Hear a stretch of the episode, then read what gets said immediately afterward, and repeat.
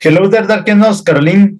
Hoy un nuevo episodio en el cual vamos a tener temas algo nostálgicos, trágicos, pero sin duda lleno de talento de esta personalidad y sin más preámbulos, creo que es momento de entrar a detalles. Y Caroline, ¿de quién hablamos? Pues verán, hoy decidimos rendirle un pequeño tributo a una gran personalidad, el cual nació pues el 20 de julio de 1964 en Seattle, Washington.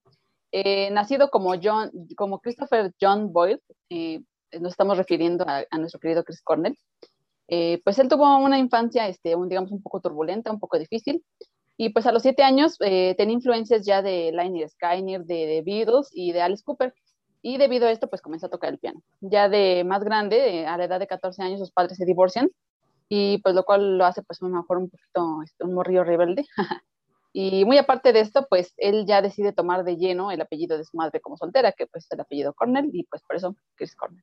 Y a raíz de este divorcio, justo Chris entra en una depresión, pero bien macabra, o sea, de esas feas, y tan así que deja de salir, o sea, se aísla totalmente en su casa, y aquí pues deja de, de como tener las clases de piano, dice pues bye, lamentablemente, pero opta por tomar la guitarra y la batería, entonces como que dices, bueno, está bien ¿no? Y este, y además yo creo que es una nueva era para él porque em, empieza su primera banda llamada The June Street Band, que está como más enfocada a versiones de Rush, ACDC, Sex Pistols y Ramones, o el punk de nuevo aquí. Y en esta que se desarrollaría como vocal. Entonces, pues imagínense, ya el buen gusto ya lo traía. Exacto, Rulo. Y bueno, y después de este, de este momento, pues es cuando se muda a la banda de Shems, y pues después de un tiempo ya de estar con ellos y de hablar este, sobre el rumbo de todo, deciden este, cambiar el nombre de la banda, la cual pues vendría siendo Soundgarden.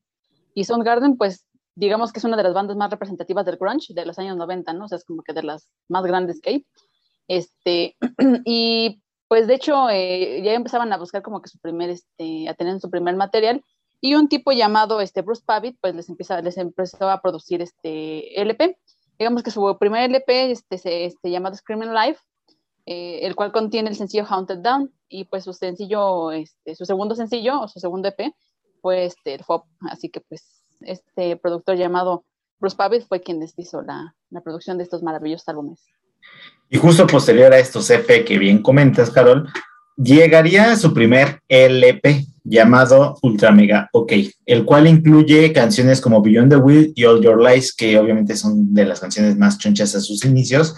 Y también hacían, eh, hicieron versiones de Bluesman Howling Wolf y de John Lennon y Yoko Entonces, pues imagínense, ¿no? O sea, y, este disco o este LP ya eh, sería todo un éxito a nivel mundial y obviamente con esto ganaría más popularidad la banda. Y bueno, pues también hubo ciertos movimientos en la banda en los cuales, por ejemplo, Hiro, Hiro Yamamoto, eh, como que decidiría, decidiría dejar un poco el sendero musical para eh, moverse a, a, sus estudios universitarios, pero Chris seguiría trabajando en sus propios proyectos y, o colaboraciones. Y aquí uno de los más padres que creo que hay o había en ese tiempo, eh, Temple of the Dog, ¿no? En el cual traía como frontman, aparte de él, traía a Eddie Vedder, sí, Eddie Vedder, el de Pearl Jam.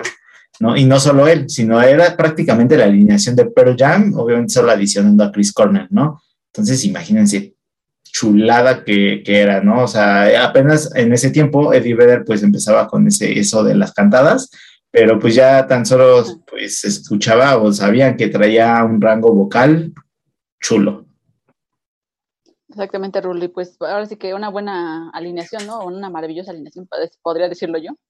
Pero pues aquí llegamos al año 1991, un año pues muy importante para la banda, ya que pues sale su, uno de los mejores álbumes, uno de sus mejores álbumes, me atrevería a decir, eh, el Bad Mother Finger, que es un discazo, este, es un disco inspirado pues en bandas como Led Zeppelin y The Stooges, y de hecho pues este, este disco contiene pistas súper famosas como Rusty Cage y Outshined, que son de las, una de las, de las mejores pistas de Soundgarden, y incluso hay críticos especializados en esto del grunge, y bueno, no, no, lo digo yo, lo dicen ellos, pero dicen que si no existieran discos como Nevermind de Nirvana o Ten de Pearl Jam, pues el Bad Mother Finger pues sería como que el álbum más representativo de grunge o el mejor del grunge, ¿no? Pues este, no sé si eso ya tiene que ver con publicidad u otras cosas, pero aún, aún así no dejan de ser una joya, ¿no? O discos que pues valen oro. Y pues bueno, este, después de esto, pues sigue el Supernoun, este, un disco que pues también fue clave, ¿no? Pues para toda la comunidad del grunge y pues del, de lo mismo fandom de Soundgarden. Este, y pues ya, desde por desgracia finales de este álbum, eh, pues nuestro Chris se había forzado a, este, a, tomar un descanso, ya que pues ese, ese disco yo creo que le puso demasiado punch y pues sufre un desgarramiento de cuerdas, entonces pues se tuvo que tomar un descansito. Pues sí, no dudo esos desgarramientos porque la verdad es que le pone tanta pasión ese, a, a, su, a, su, voz, o sea que pues sí, o sea, también como que yo creo que luego no sé, bueno, a lo mejor yo creo que sí se dan cuenta, pero pues dicen, con tal de que salga chido, pues se avientan, ¿no? Y muchos les ha pasado lo mismo, o sea, no es el único que ha sufrido desgarramientos de cuerdas vocales por ponerle demasiado flow a las cosas, pero... Ponerle tantas claras a los al, pastel. Pero bueno, este, imagínense este, que, bueno, continuaría grabando el señor Chris con, con, la banda. De hecho, sacó otro disco llamado Down of the Upside. Pero lamentablemente, a pesar de que tuvo los mismos logros que los discos anteriores, pues dejaría de existir la banda en 1997. Pero aquí es lo que les digo, Chris, aferrado, él seguía sacando cosas, ¿no? tanto tuvo proyectos en solitario como colaboraciones, por ejemplo, el disco Euphoria Morning, que aquí es algo, algo raro porque tuvo un éxito a nivel musical, pero no a nivel comercial, ¿no? Entonces era como, como, como raro, pero después de esto llegaría otra banda que sería muy mítica para Chris, uh. que sería Audio Slave, exactamente, que creo que la mayoría conocemos y sabemos que pues es una banda conformada por ex integrantes de Rage Against the Machine, o sea, otra chulada, ¿no? De, de, banda. Y pues aquí se aventarían tres discos, los tres discos con éxitos, el homónimo Audio Slave, Out of Exile y Revelations. Y lamentablemente, pues después de Revelations, Chris dice, ¿sabes qué, chavo? Como que ya no estamos coincidiendo en, en, en los caminos de la vida, de la música, pues con permisito y pues que agarre y que se va. ¿no? Entonces regresa a ser como sus solistas, otros discos, otras colaboraciones y decide volver a Soundgarden para hacer un disco más llamado King Animal, ¿no? O sea, brutal. Y pues ahora sí, momento decisivo, Karen. ¿Nos vas a decir Soundgarden, Audioslave o Chris Cornell solista? ¿Qué te late más? Híjole, chato, pues, ¿qué te digo? pues está complicado porque fíjate que mm, por como conocí a Chris y por, digamos que en mi corazoncito siempre ha estado Soundgarden, porque la neta es que, bueno, de hecho, de las primeras bandas de grunge que escuché en la vida, de hecho, por la canción de Black Hole Zone, que es como que de las dos famosas, ¿no? Pero pues fue el primer video que vi de Cornell y dije, no manches, este tipo me encanta, en todos los sentidos, pero bueno, eso es otro tema. pero bueno, este, pero este, digamos que en Audioslave, en la actualidad debo confesar que escucho un poco más Audioslave que, que Soundgarden, pero no pero aún así, con todo esto que te digo, pues no, no es equivalente, ¿no? O sea, yo creo que yo me quedo con Garden por la historia y por lo que representa para el grunge y pues por la época que también como que en cierta, en cierta parte pues formó que como que cierta parte de la época de adolescente mía, entonces pues como que lo llevo aquí bien en el cocoro. A ver tú, Rulo, ¿qué me, qué me puedes decir?